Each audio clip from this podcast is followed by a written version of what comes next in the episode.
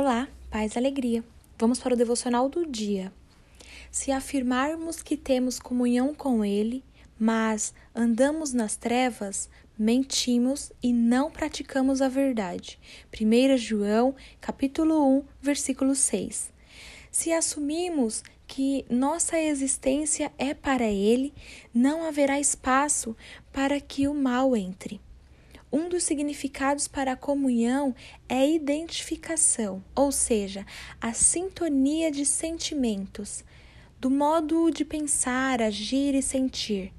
Sentimentos e atitudes essas que temos com alguém que é muito próximo a nós e que amamos.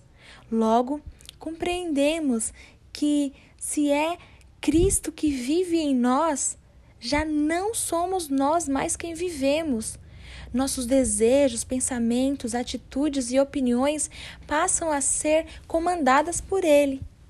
E se nele há luz, verdade e vida, não há possibilidade de andarmos nas trevas, de sermos pessoas grosseiras, egoístas, maldosas, mentirosas, atribuladas, fofoqueiras, invejosas, imorais e impuras.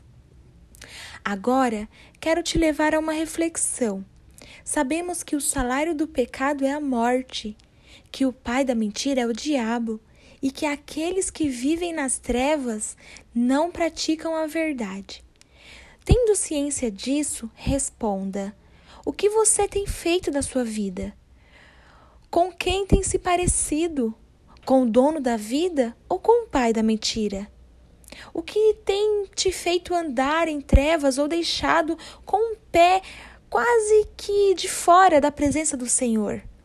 Lembre-se, aquelas que possuem comunhão com o Senhor praticam a verdade, andam na luz. E o tem como exemplo. Essas sim são chamadas de cristãs. Elas perseguem a Cristo.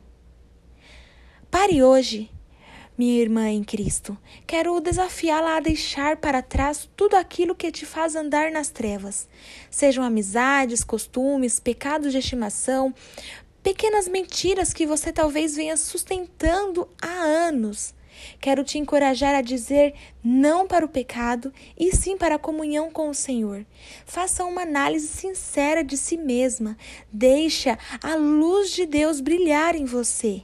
A comunhão com Deus nos leva à integridade moral e ética. Inspira coerência de nossa parte e exclui toda falsidade, maldade e impureza. Ore para que Deus te ajude a andar na luz, a ser um com você. Ore por pureza.